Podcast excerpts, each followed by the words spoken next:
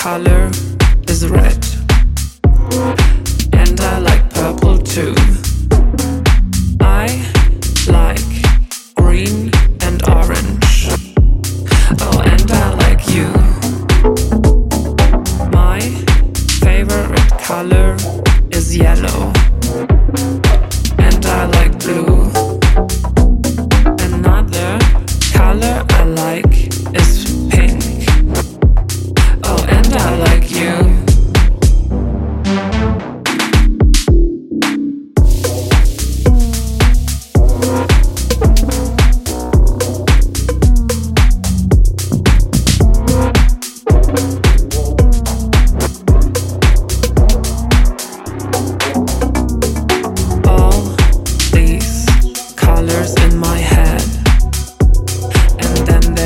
Thank